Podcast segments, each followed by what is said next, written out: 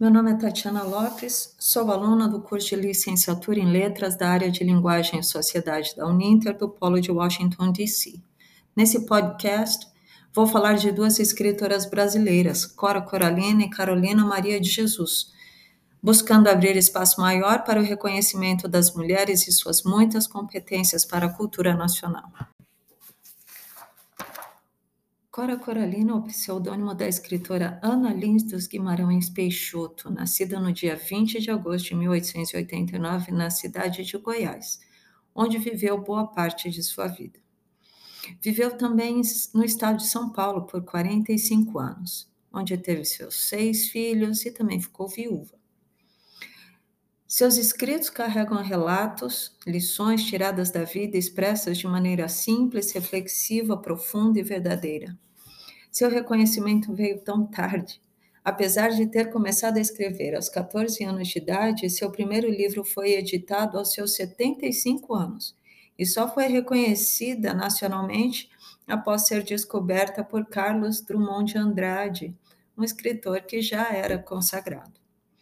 A casa em que viveu em Goiás Velho serve hoje como museu de sua história a cidade, pano de fundo de seus escritos, com sua arquitetura de características marcantes do século XVIII e XIX, é declarada Patrimônio Histórico e Cultural da Humanidade pela Unesco. Seu nome é hoje referência na literatura brasileira, sua sabedoria é exaltada e sua simplicidade respeitada e apreciada. Faleceu em 1985, aos 96 anos de idade, na casa onde nasceu. Carolina Maria de Jesus, nascida em 14 de março de 1914, é outra mulher que merece a nossa atenção. Neta de ex-escravizados, moradora da então favela do Canindé, em São Paulo, mal tinha estudos, mas era amante dos livros. Uma visionária que vivia à frente de seu tempo, com um olhar profundo e crítico, que encontra seu espaço entre os grandes escritores brasileiros, apesar de todas as limitações enfrentadas descoberta pelo jornalista Audálio Dantas, tem seus diários editados por ele e seu primeiro livro publicado em 1960. O sucesso foi avassalador, tendo a primeira tiragem de 10 mil exemplares esgotada na primeira semana de vendas.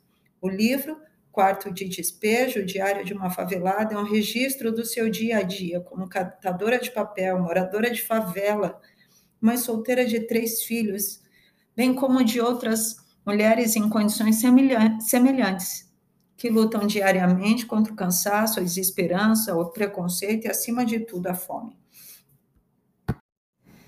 Apesar do grande sucesso de seu primeiro livro, que mudou completamente sua condição de vida, que a tornou famosa, Casa de Alvenaria, o Diário de uma Ex-Favelada, foi um completo fracasso de vendas.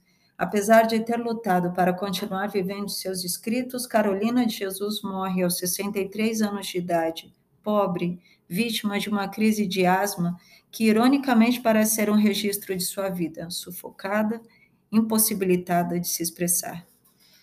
Em 2014, no ano que celebra seu centenário, recebeu homenagens e voltou a ser destaque na literatura nacional. Triste e tardio reconhecimento, mas de valor inestimável para a cultura do país e para o despertar de outras que, como Cora e Carolina, sonham em se fazer conhecidas não por serem mulheres ou por serem bonitas, mas por seus relevantes saberes e obras. A memória de Cora Coralina está bem preservada, conhecida, mas ainda temos um longo caminho a percorrer no que diz respeito a Carolina Maria de Jesus talvez reconstruir o seu barraco, talvez o incentivo da leitura de suas obras. O fato é que nós lutamos por um mundo com mais Coras e Carolinas. Agradeço aqui a sua audiência, espero de alguma forma ter contribuído com o seu conhecimento. Abraço, até a próxima.